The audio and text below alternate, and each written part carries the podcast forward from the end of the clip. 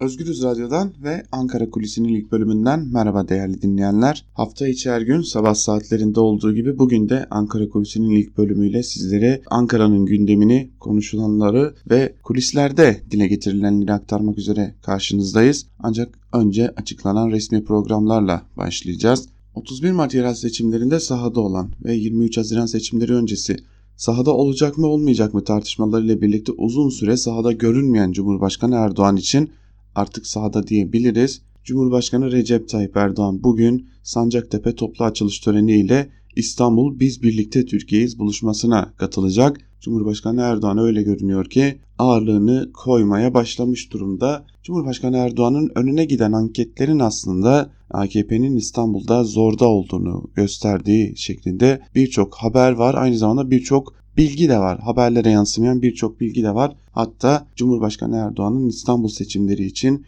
umutsuz olduğunu belirtenler var. Cumhurbaşkanı Erdoğan'ın ne olursa olsun son bir hamle olarak kendi ağırlığını koyma kararı aldı ve bundan sonraki süreçte 23 Haziran'a kadar İstanbul'da bulunarak çeşitli temaslarda halk buluşmalarında bulunarak buradayım ve benim partim seçime giriyor. Adayımın yanındayım izlenimi oluşturarak Cumhurbaşkanı Erdoğan'ın bu yol ile birlikte AKP'ye oy kayışını sağlamaya çalışacağı, küskünleri sandığa götürmeye çalışacağı, kararsızları etkilemeye çalışacağı belirtiliyor.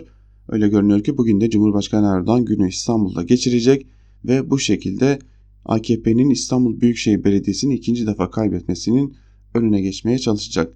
AKP'li bakanlar da İstanbul'da olacak. Çevre ve Şehircilik Bakanı Murat Kurum Tuzla'da olacak. Yine ondan sonra Pendik'e geçecek. Milli Eğitim Bakanı Ziya Selçuk bir tek İstanbul'da olmayacak. Afyon'da düzenlenecek etkinliklere katılacak. Kültür ve Turizm Bakanı Mehmet Nuri Ersoy ise İstanbul Havalimanı'nda taksicilerle bir araya gelecek. Ulaştırma ve Altyapı Bakanı Cahit Turhan ise İstanbul'un hemen yanı başında Kocaeli Sanayi Odası meclis toplantısıyla Adapazarı'nda demiryolu araçları alüminyum gövde üretim fabrikası açılış törenine katılacak. AKP Genel Başkan Vekili Numan Kurtulmuş ise çeşitli yöre dernekleri ve inanç dernekleri üzerinden kitleleri etkilemeye çalışacak Alevi Anadolu İnanç Önderleri Birliği buluşmasına ve Doğu ve Güneydoğu Anadolu Kalkınma Vakfı Kardeşlik Meclisi buluşmasına katılacak. AKP tam anlamıyla tam sağ pres ile birlikte İstanbul seçimlerine artık tamamen yoğunlaşmış durumda. Cumhuriyet Halk Partisi'nde ise Ekrem İmamoğlu İstanbul'da temaslarını sürdürüyor. CHP lideri Kemal Kılıçdaroğlu tıpkı 31 Mart seçimlerinde olduğu gibi aslında alanı adayına bırakmış durumda. Burada ben değil adayım var. Adayım üzerinden yürüsün süreç izlenimini devam ettiriyor. Ekrem İmamoğlu da bugün İstanbul'un çeşitli noktalarında halk buluşmalarına devam edecek. İyi Parti lideri Meral Akşener de partisinin önemli isimleriyle birlikte İstanbul'da İstanbul'da seçim çalışmalarını yürütüyor. Ekrem İmamoğlu'na o istemeye devam ediyor. Aynı zamanda Ekrem İmamoğlu'nun birçok mitinginde de en az bir İyi Partili temsilci bulunuyor ve Ekrem İmamoğlu'nun yanında olarak Millet İttifakı'nın bir arada oluşunu, oluşunu da ortaya seriyorlar. Milliyetçi Hareket Partisi lideri Devlet Bahçeli ise Ankara'ya dönmüştü. Elbette ki partisinden birkaç isim İstanbul'da seçim çalışmalarını sürdürüyor ancak 31 Mart yeri seçimlerinden sonra seçimlerin yenilenmesi kararı alındı İstanbul için özellikle 6 Mayıs'ta MITİL'i İstanbul'a atacağız demişti. Ancak MITİL çok fazla durmadı İstanbul'da. Özellikle Binali Yıldırım'ın açıklamalarından olsa gerek çok erken biçimde İstanbul'dan Ankara'ya dönmeye karar verdi Devlet Bahçeli de sevgili dinleyenler. Bugün meclis gündeminde de yine yeni askerlik sistemine ilişkin asker alma kanunu teklifi görüşülecek. Türkiye Cumhuriyeti Merkez Bankası bugün Nisan ayına ilişkin özel sektörün yurt dışından sağladığı kredi borcunu açıklayacak. TÜİK ise satın alma gücü paritesi 2018 haber bültenini yayınlayacak. Ankara'da ekonomiye dair gündemde de bunlar var.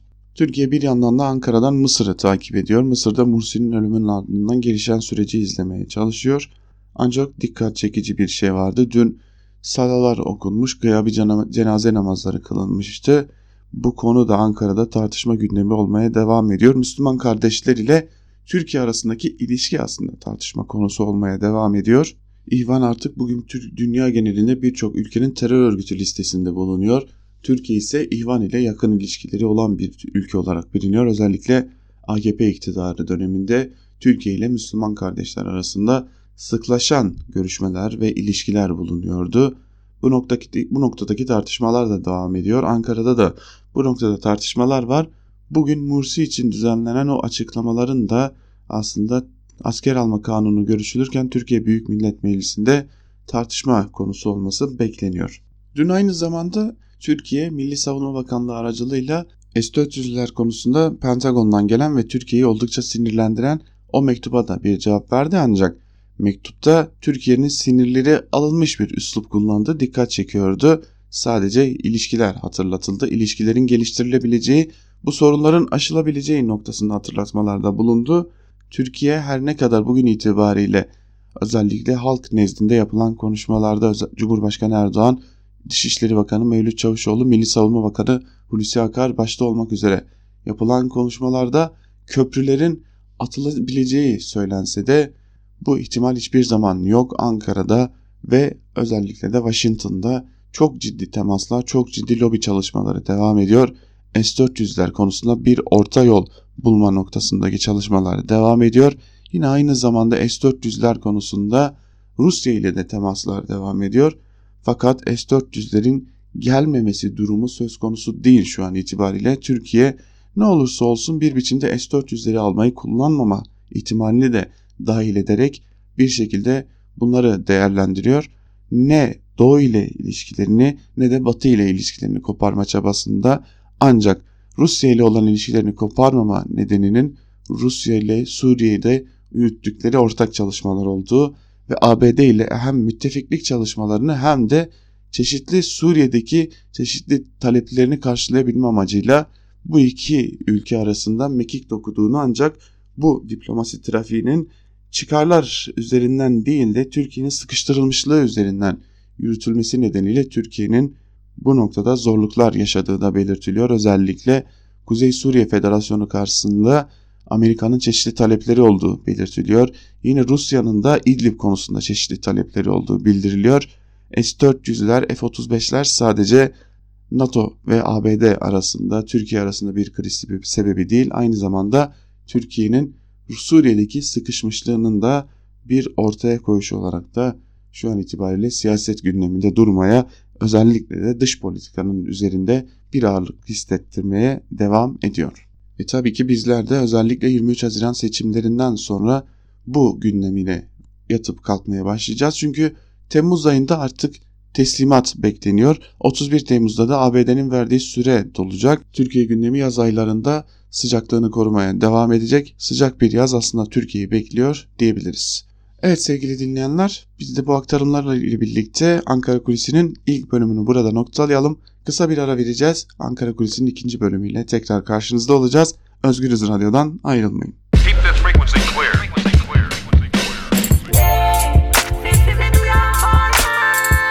Altan Sancar, Ankara Kulüsi.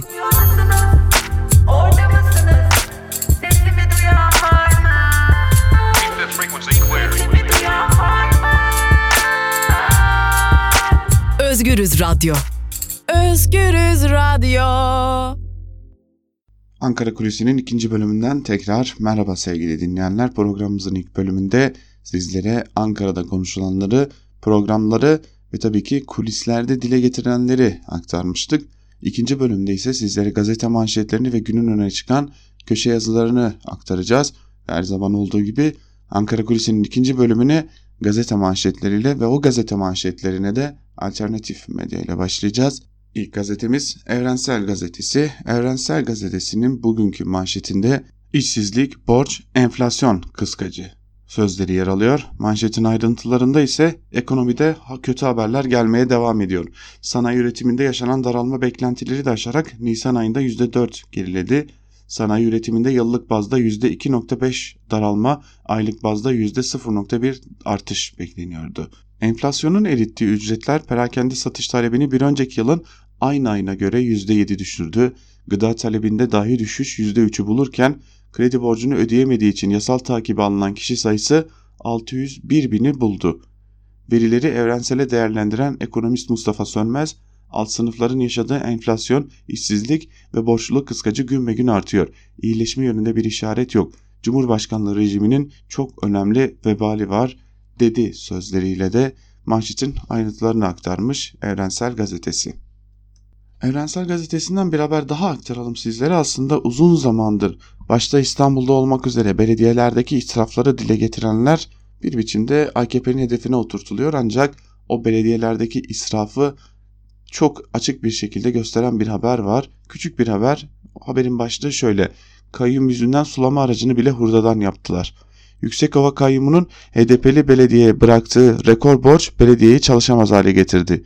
Belediye de sulama aracını bile hurdaları birleştirerek yaptı. Belediye çalışanları ve Yüksekova halkı tarafından yapıldı. Belediye eş başkanı Sarı bırakılan 608 milyon borcu kendi imkanlarımız ile ödeyebilmek için 16 sene geçmesi gerekir dedi. Biliyorsunuz dün de Diyarbakır'a atanan kayyum Cumali Atilla'nın bir kuruş dahi borçlanmadan Diyarbakır'a hizmet ettik diyen Cumali Atilla'nın HDP'li belediye yaklaşık 750 milyon lira borç bırakarak çıkıp gittiği ortaya çıkmıştı. Bu da ayrıca dikkat çekici bir noktaydı. Bugünlerde Ekrem İmamoğlu İstanbul Büyükşehir Belediyesi'ndeki israfı dile getirildiğinde İstanbul Büyükşehir Belediyesi çalışanlarına dahi zorla açıklama yaptırılarak hizmetin israfı olmaz deniliyordu ancak yapılan şeyin adı israf mı hizmet mi bu noktada çeşitli soru işaretleri olmaya da devam edecek gibi duruyor. Bir gün gazetesine geçelim. Bir gün gazetesinin bugünkü manşetinde ise bu da mı kadar sorusu yer alıyor. Manşetin ayrıntılarında ise şunlara yer veriliyor. Trabzon'un Araklı ilçesi Çamlıktepe mahallesinde şiddetli sağanak yağışlar sonrası bir hidroelektrik santralinin duvarı patladı. Yoğun su akışı mahallede taşkına sebebiyet verdi. Olay sonrası oluşan sel suları nedeniyle en az 2 kişi öldü, 8 kişinin ise kayıp olduğu duyuruldu. Tanıkların bir güne verdiği bilgiye göre kayıp sayısı 15'e yakın. Selde birçok evde yıkılırken okul ve iş yerleri de sular altında kaldı. Taşkında mahsur kalan ve yakınlarından haber alamayan aileler ilçedeki devlet hastanesine akın etti. Tanıklardan Ali Yakupoğlu birkaç gün önce selafeti oldu. Belediye işçileri orada çalışıyordu. Paydos verip dükkana girmişler. Daha sonra yağmur yağdı, sel geldi, hepsini aldı götürdü. TUMOP Başkanı Emin Korkmaz ise iktidarın kent politikalarına tepki gösterdi. Doğa olayları faciaya dönüşüyor ifadesini kullandı. AKP'nin 17 yıldır yürüttüğü bilinçsiz bir şekilde betonlaşma politikalarının bedelini halk artık canıyla ödüyor. Dün aslında Ankara'da da yağış vardı. Ankara İstanbul arasında sefer yapan hızlı trene ilişkin de çeşitli gelişmeler vardı.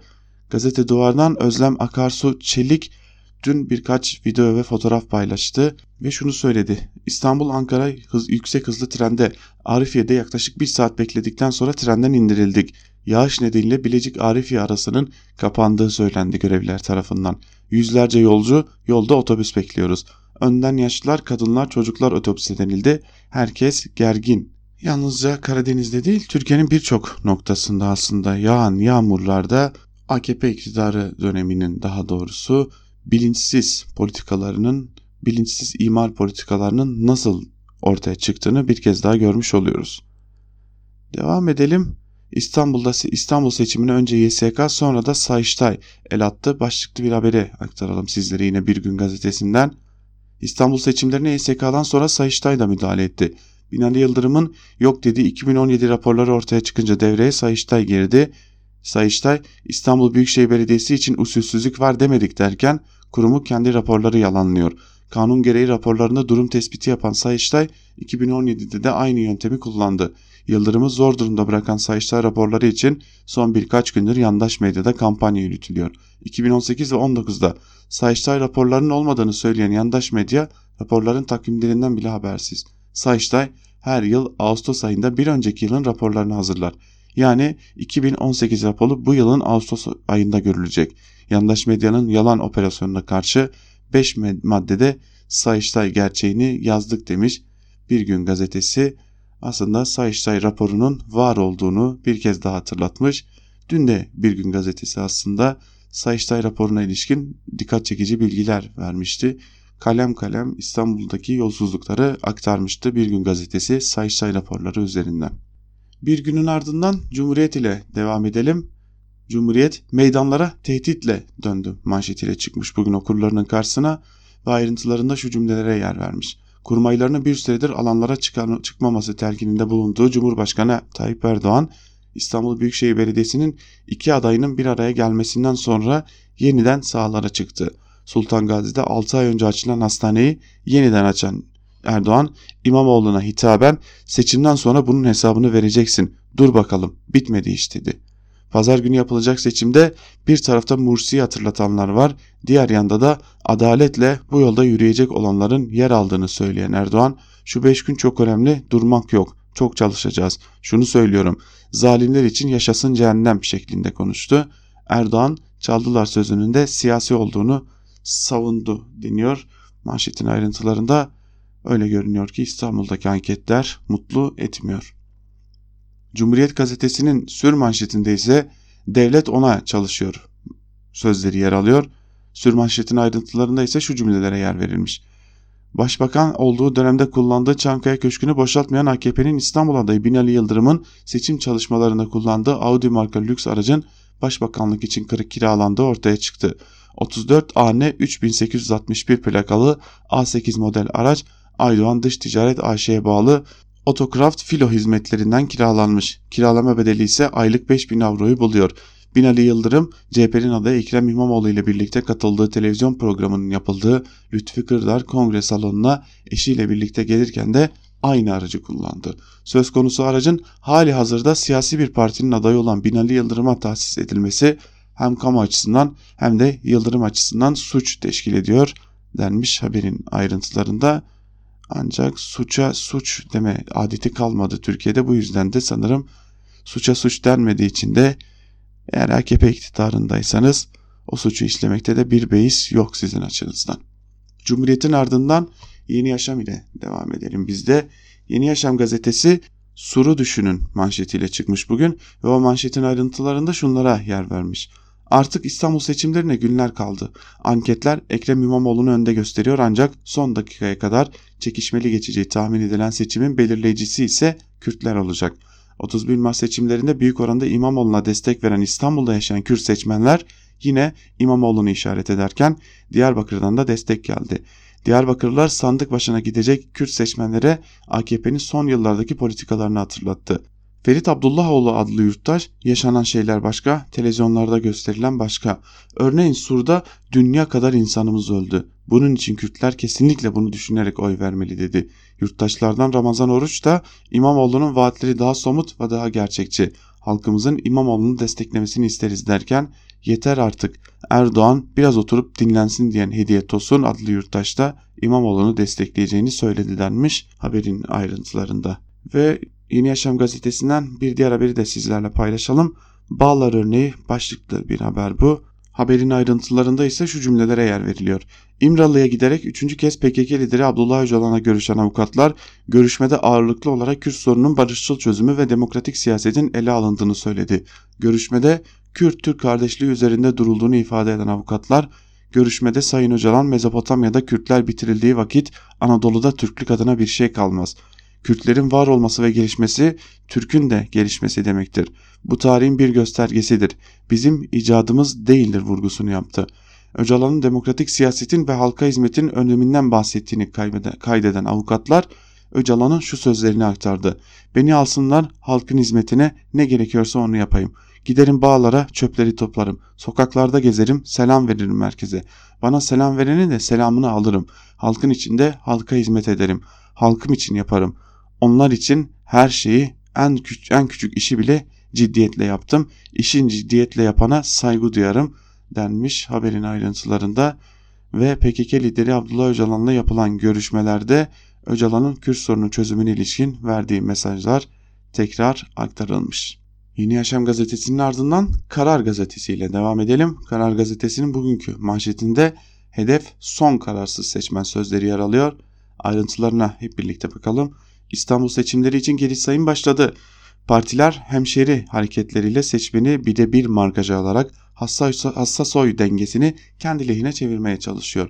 İki adayın da hedefini bir önceki seçimde sandığa gitmeyen ve hala kararsız kalan seçmeni oy vermeye ikna etmek. Seçimler için kritik viraj olarak gösterilen 17 Haziran'daki televizyon randevusunun ardından yeniden sokaklara çıkan iki aday ve partiler 31 Mart'ta sandığa gitmeyen küskünler ve hala kararını vermeyenleri ikna etmeye çalışıyor. Kapı kapı dolaşan adaylar kritik oy farkını kendi lehine çevirmek için bütün çabalarını gösteriyor. Kamuoyu araştırma şirketleri ise seçimin sonucunu sandığa katılım oranının belirleyeceğini düşünüyor denmiş haberin ayrıntılarında ancak manşetin hemen yanında herkes haddini de yerini de bilecek başlıklı bir haber var. Cumhurbaşkanı Erdoğan sahaya çıktı dedik az önce de. Peki Cumhurbaşkanı Erdoğan sahaya çıktı ve ne söyledi? İşte Cumhurbaşkanı Erdoğan'ın söyledikleri.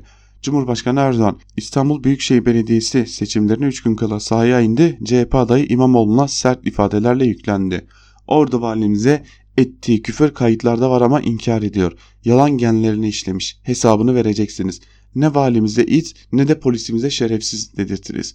Pazar günü yapılacak seçimde bir tarafta bize Mursi'nin akıbetini hatırlatanlar diğer tarafta da bu yolda yürüyecek olanlar var.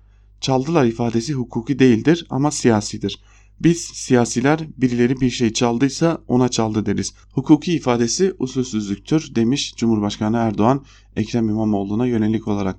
Aslında Cumhurbaşkanı Erdoğan bir de medyaya adeta talimat mı verdi ya da medya kendisinin kontrolünden mi geçiyor sorusunu bir kez daha akıllara getirdi ve yarın çok daha başka bir görüntü ortaya çıkacak moderatörle görüştüklerine dair dedi.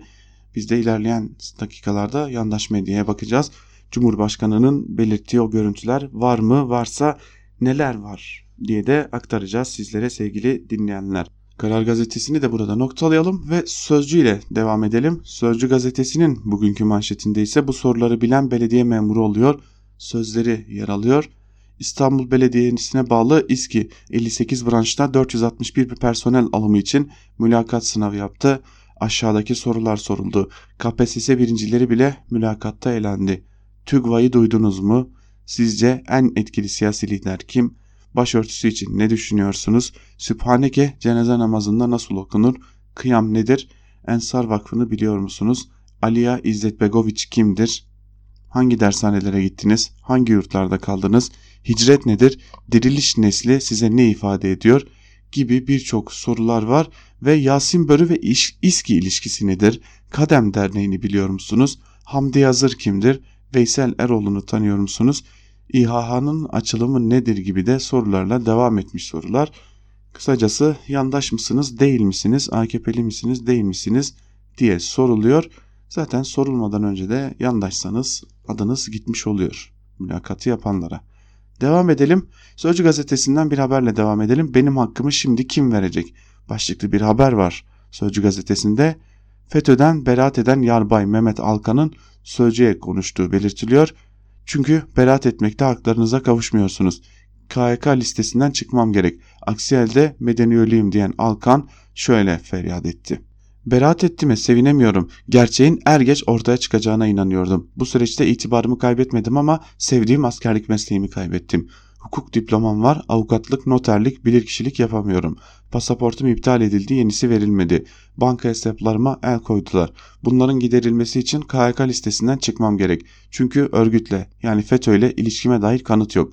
FETÖ ile aynı kefeye konulmak çok ağrıma gitti demiş Yarbay Mehmet Alkan da açıklamalarında. Türkiye'de Yarbay Mehmet Alkan gibi belki de binlerce insan var. Pasaportu olmayan, mesleğini yapamayan doktorlar, avukatlar, öğretmenler, hiçbir şekilde mesleğini yapamayan insanlar ülkesi oldu Türkiye. Ve KHK gerçekten de Yarbay Mehmet Alkan'ın da dediği gibi yaşayan ölü medeni ölü haline getirmiş durumda. Toplumun okuyan ilerici insanlarını özellikle hedef almış durumda. Sözcünün ardından bir de yandaş gazetelere bakalım. Yandaş gazetelerde neler var? Bugün halkın karşısına nelerle çıkmışlar diye göz atalım. Sabah ile başlayalım. Sabah gazetesinin bugünkü manşetinde CHP adayının büyük yalanı sözleri yer alıyor. CHP adayı bir otel odasında tarafsız moderatör ile 2-3 dakika konuştuğunu ileri sürdü. Görüntüler ise net. Baş başa 46 dakika görüştüler. CHP adayı TRT ekranında 82 milyonun gözünün içine baka baka yine yalan söyledi. Küçük Kaya ile ortak yayından 3 gün önce 2 ya da 3 dakika görüştüğünü ileri sürdü. Ancak sabahın ele geçirdiği görüntüler CHP adayının yalanı alışkanlık haline getirdiğini gözler önüne serdi. Saat 12.14'te odaya giriş yapan Küçükkaya otelde tam olarak 101 dakika kaldı.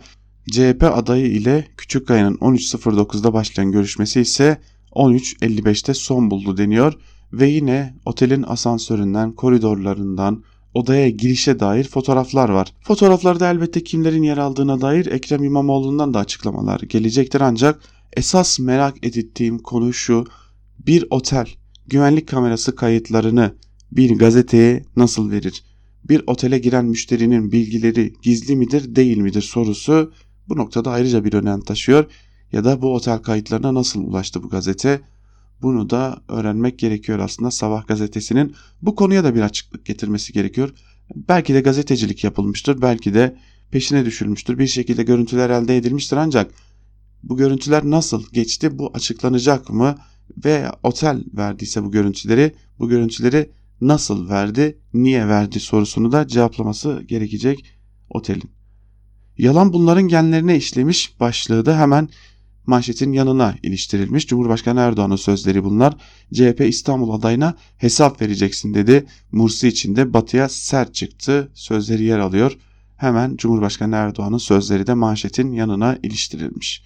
Sabahın ardından Star ile devam edelim. Star gazetesinin bugünkü manşetinde ise ölüsünden bile korktular sözleri yer alıyor.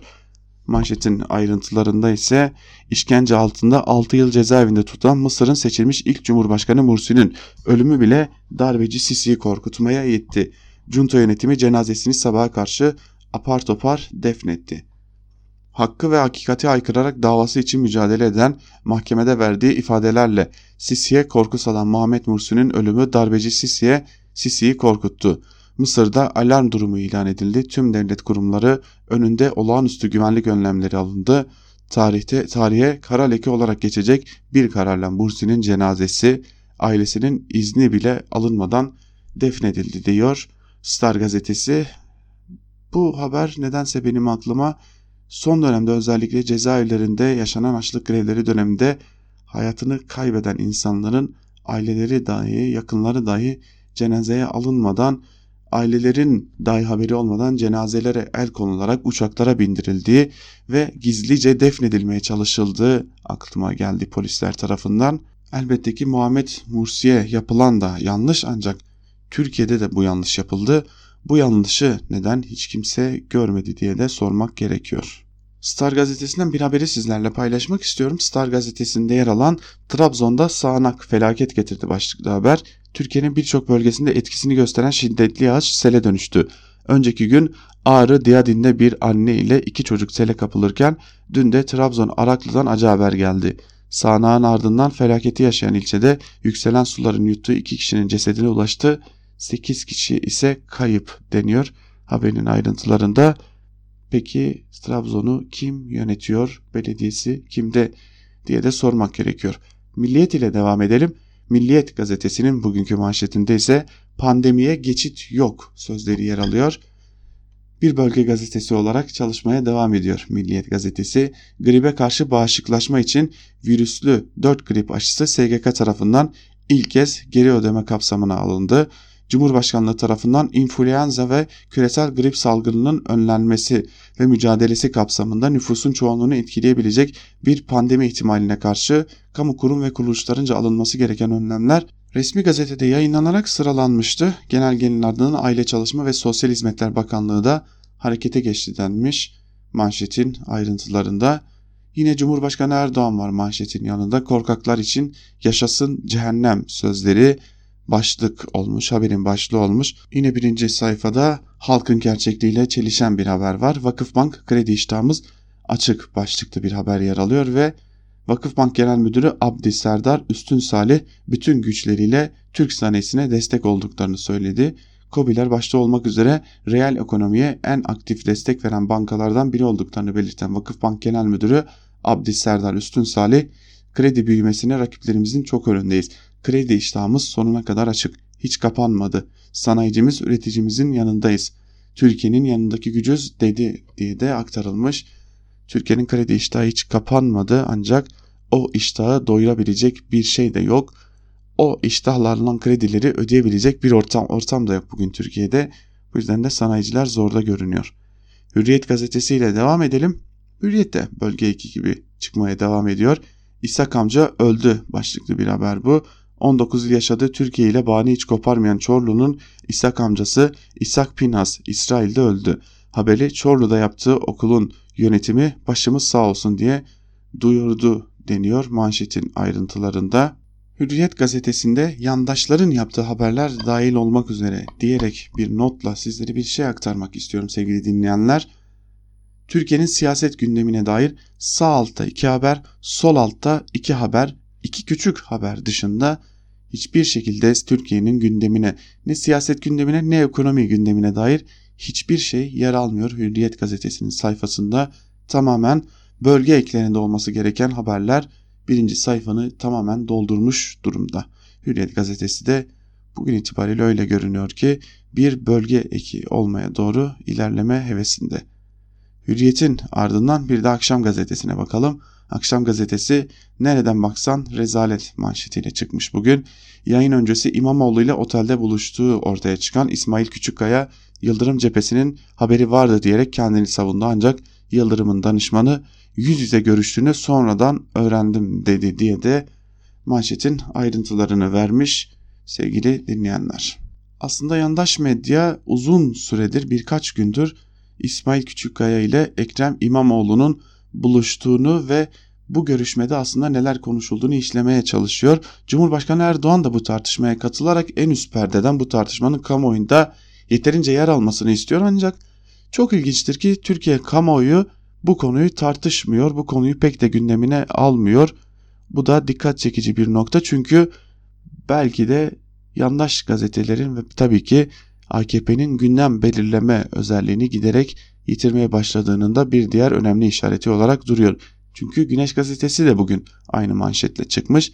Tarihi rezalet Yıldırım ile İmamoğlu'nun karşı karşıya geldiği açık oturumu moderatörü İsmail Küçükkaya'nın yayın öncesi CHP adayıyla otelde buluştuğunun ortaya çıkması gündemi sarstı. Türkiye soruyor ne konuştunuz görüşmeyi neden gizlediniz şeklinde Güneş gazetesi de bunu gündemine taşımış. Ancak öyle görünüyor ki bir türlü Türkiye'nin gündeminde yer almıyor bütün çabalarına rağmen yandaş gazetelerin ve tabii ki AKP'nin çabalarına rağmen. Yeni Şafak'ta da aynı manşet var. Sözler değişiyor ancak hedef aynı. Yine soru çaldılar sözleriyle manşetine taşımış konuyu. CHP adayı İmamoğlu KPSS ve askeri lise sınavlarında soruları çalarak devlete sızan, sızan FETÖ'cülerin izinden ayrılmıyor. 31 Mart'ta çalınan oylarla başkanlık koltuğuna oturur oturmaz İstanbul Büyükşehir Belediyesi'nin kozmik odasına dalan Ekrem İmamoğlu rakibi Yıldırım'la gerçekleştirilen tartışma programı öncesi moderatörle gizlice görüşerek soruları çaldı deniyor haberin ayrıntılarında. Ancak bir şeyi unutuyorlar. Gerçekten de yandaş gazeteler bir yere FETÖ çamuru atarken, bir yere FETÖ'cü derken uzunca yıllar kardeşlik ilişkisi içerisinde yaşadıklarını unutuyorlar sanırım. Gerçekten de e, bazen muhalefete FETÖ çamuru atmak nasıl akla mantığa sığıyor, kendileri açısından akla mantığa sığıyor mu onu anlamlandıramıyorum.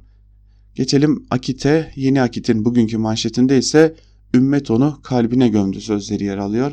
Manşetin ayrıntılarında ise çağımızın firavunlarına karşı verdiği destansı mücadeleyle gönüllere taht kuran Mısır'ın seçilmiş ilk cumhurbaşkanı Muhammed Mursi'nin duruşma salonundaki vefatı İslam dünyasını yasa boğdu. Türkiye'nin 81 ilinde gıyabi cenaze namazları kılınırken Siyonistlerin kuklası Suudlar ve Birleşik Arap Emirlikleri haricindeki bütün İslam ülkelerinden Sisi'ye lanet, Mursi'ye rahmet mesajları yağdı. Firavun Sisi Mursi sabahın erken saatlerinde gizlice defnettirirken ümmet onu kalbine gömdü demiş. Akit gazetesi de Müslüman kardeşlerin önde gelen isimlerinden Mursi'nin ardından gözyaşı dökmeye devam etmiş ki Müslüman kardeşler dünyada birçok ülkenin de terör örgütü listesinde bulunuyor. Bunu da hatırlatalım ve bu sözlerle gazete manşetlerini burada noktalayalım. Gazete manşetlerinin ardından da günün öne çıkan bazı köşe yazılarını sizlere aktaralım sevgili dinleyenler. Köşe yazılarına Ekrem İmamoğlu ile İsmail Küçükkaya'nın arasında gerçekleştirdiği iddia edilen özellikle yandaş basında yer bulan o konuya dair bir yazıyla başlayalım. Fatih Altaylı Habertürk'ten bu yazıyı kaleme almış. Yapmayın Allah aşkına diyor yazısının başlığında ve Yazısının bir bölümünde de şunları aktarıyor. Meseleden haberim şöyle oldu. Yoğun bir mail ve sosyal medya bombardımanı başladı. Yapılan bu rezilliğe karşı yazacak iki satırınız yok muydu? Sorular verilmiş. Bu ahlaksızlıktır. Sizden yazı bekliyoruz. Mesele şuymuş. İsmail Küçükkaya Taksim'de The Marmara Otel'de İmamoğlu ile buluşmuş. Sosyal medya yıkılıyor. Buluşmuş ve soruları vermiş diye de bir iddia var. Küçükkaya buna da yanıt veriyor. Danışmanları görmeye gittim. 3 dakika Ekrem Bey'i de gördüm. Soruları vermedim. Binali Bey'in danışmanları ile de görüştüm. Binali Bey ile de yüz yüze değil ama telefonla konuştum. Olay başından sonuna saçmalık. Geldiği nokta da bu sonunda. Binali Bey yapmayı kabul ettiği tartışmaya moderatör atıyor. Atanmış moderatör günler boyu sürekli olarak iki tarafında temsilcileriyle görüşüp yayını nasıl yapacağına, formata, konulara karar veriyor. Program zaten atanmış moderatörün kendini korumak için aşırı dikkatli yaklaşımı ile kötü bir yayına dönüşüyor. Sonrasında da bu iddialar. Ya Küçükkaya zaten iki tarafla da görüşüp duruyor. Soruları vermek için ille de Ekrem İmamoğlu ya da Binali Yıldırım'la bir araya gelip oturması mı gerekiyor? Bu iş namus haysiyet işi. Öyle bir niyeti olsa soruları telefonla da verir, WhatsApp'la da maille de. Kim engelleyebilir ki? Kendi namusundan başka. Ayrıca da soruların önceden verilecek ne var ki verilsin? Aylardır sorulan, konuşulan beylik konular. Belli ki adaylar bu konuları istemişler. Ona göre hazırlanmış, malzeme getirmişler yanlarında. Küçük Kaya sormuş. İki soru da sosyal medya baskısıyla ya da meslektaş önerisiyle son anda eklendi. Hiç kimse buradan sorular verildi mağduriyeti yaratmasın. Hele Binali Yıldırım'ın ekibi hiç yaratmasın. Eğer bunda çok ısrarcı olurlarsa birisi de çıkar bu işi yapabilecek onlarca gazeteci arasından İsmail Küçükkaya'yı siz seçtiniz. Demek ki seçmeyi bilmiyorsunuz deyiverir diye de yazısının bir bölümünü sonlandırmış Fatih Altaylı'da. Bu konuya ilişkin yandaş gazetecilerden Cem Küçük de Türkiye gazetesinde siz rezil olmazsınız asla da utanmazsınız başlıklı bir yazı kalemi almış ve şöyle demiş. Yazıyı nasıl yazsam diye düşündüm durdum. Her yazdığımı sildim yeniden başladım. Çünkü bu skandalı ifade etmek için olabilecek en düzgün cümleleri kurmalıyım. Neyden mi bahsediyorum? Geçen pazar Binali Yıldırım ile Ekrem İmamoğlu arasındaki televizyon programından 3 gün önce moderatör İsmail Küçükkaya İstanbul'da bir otelde Ekrem İmamoğlu ve ekibiyle görüşmüş. Normalde kıyamet kopması gereken bu harekete karşı muhalefet cephesi hala piş kelle gibi gülüyor. Bırakın utanmayı sıkılmanın emaresini bile göstermiyorlar.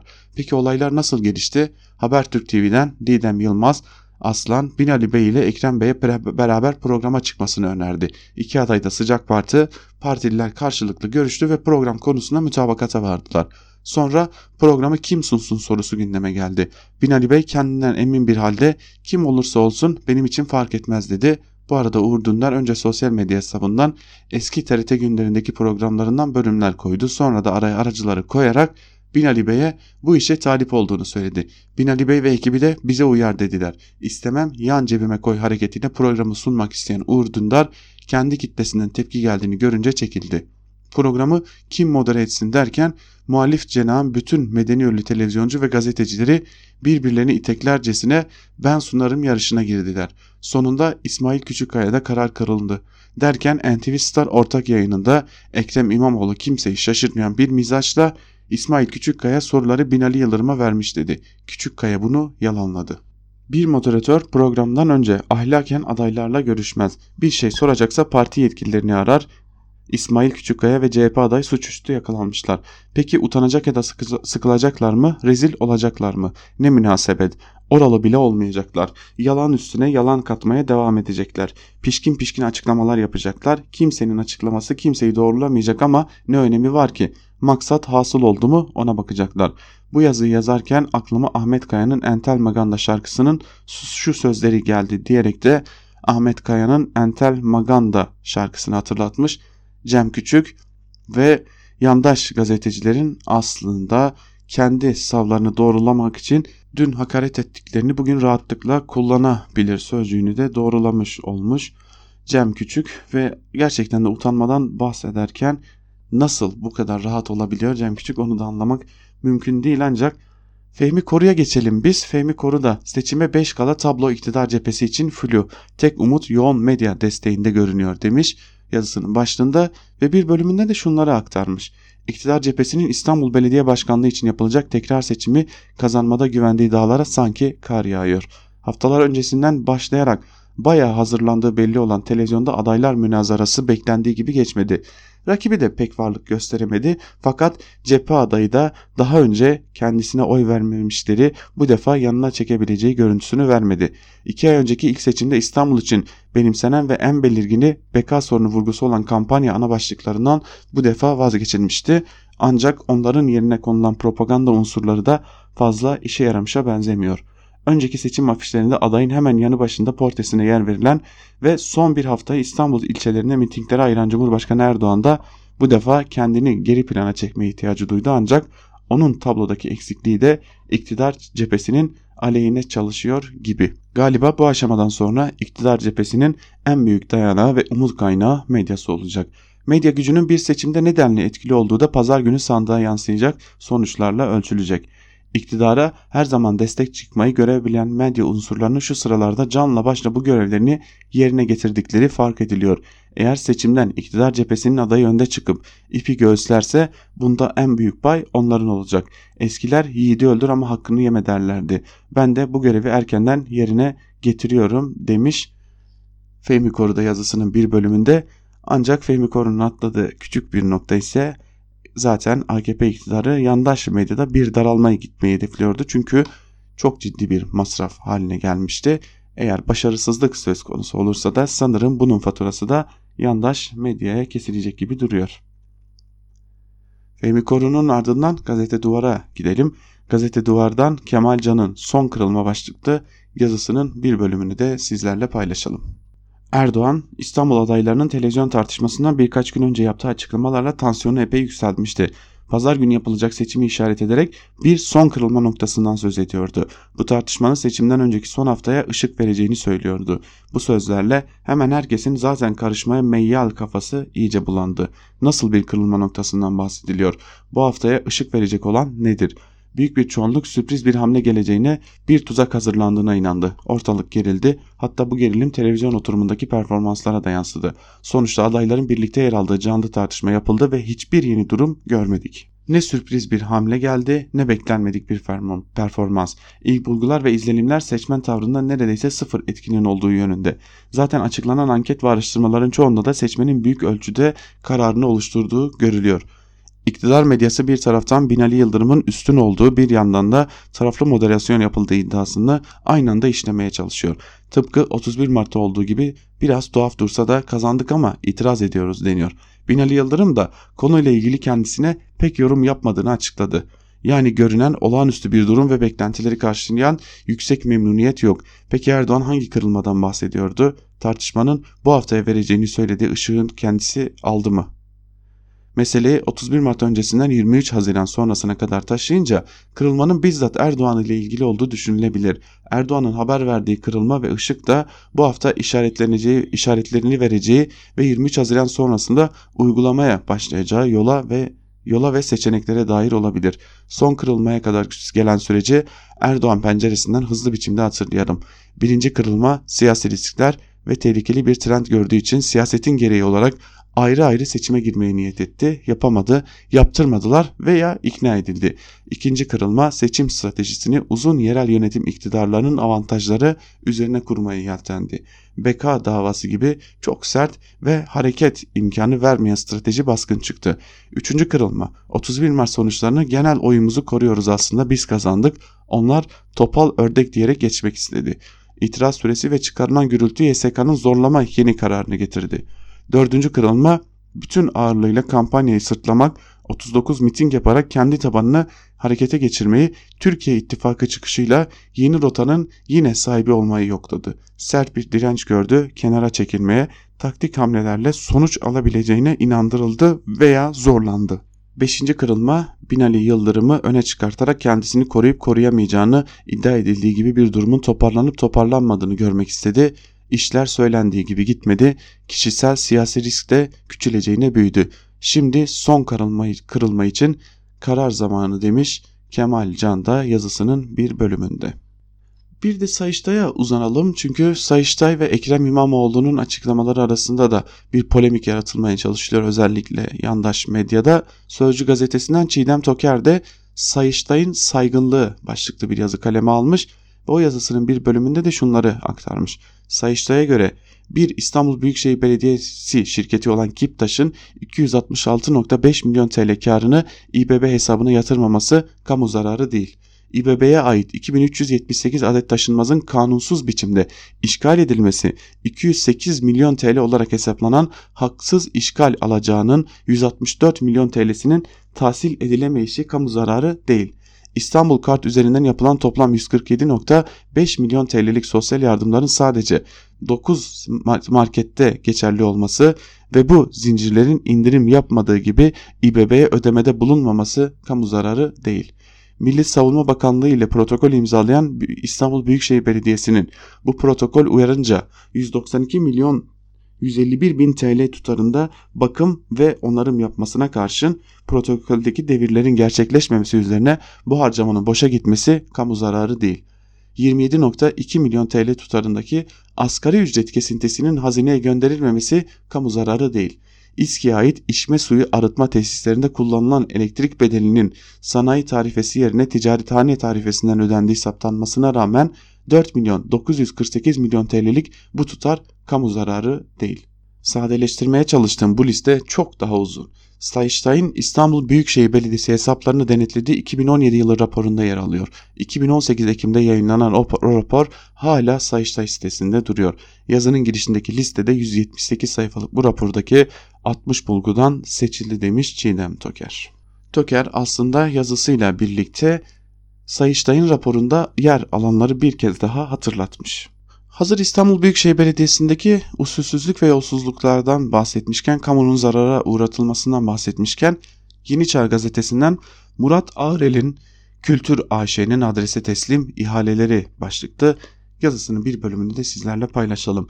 İstanbul Kültür ve Sanat Ürünleri Ticaret AŞ ihaleyi aldıktan sonra işi kendisi yapmıyor. İşi alt taşeron firmalara veriyor. Peki bu ihaleyi dağıttığı firmalar kim? AKP'nin miting organizasyonlarını yapması ile tanınan Fikret Karadeniz'in sahibi olduğu YRD İstanbul'u reklamcılık, Seydar Serdar Haydanlı'nın sahibi olduğu 4.5G ajans, Fatih Işık'ın sahip olduğu RTS Prodüksiyon, defalarca yazdığım Bilal Erdoğan'ın Kartal İmam Hatip'ten arkadaşı olan ve Kartal Eğitim Vakfı Derneği'nin yönetiminde görev alan Mehmet Raif İnan'ın sahibi olduğu Plan B organizasyon, Emin Akkaya'nın sahibi olduğu Görsel C Ajans. Tabii ki her iş insanı sahibi olduğu firmasıyla ihaleye girer ve iş alıp yapabilir. Buna sözüm yok. Ancak benim sizlere aktarmak istediğim durum farklı. Anlatmak istediğim Kültür AŞ'nin adrese teslim ihaleleri ve bu 5 firmaya tanınan ayrıcalıklar. Hemen örnek verelim. İhaleyi alan firma YRD İstanbul'u reklamcılık. İhale numarası 2019'a 4931. İhale tutarı 9 milyon 116 bin TL ve 2019'a 4639 ihale tutarı 9 milyon 0.66 TL. Bu iki ihalenin yapıldığı tarih 07.01.2019. İlk ihalenin yapıldığı saat 10, diğer ihale ise 10.30'da yapılmış. İhale aslında tek ancak toplam tutar 3G usulüne belirtilen rakamları aştığı için ihale ikiye bölünmüş durumda. Başka bir örnek verelim. İhaleyi alan firma Plan B Organizasyon.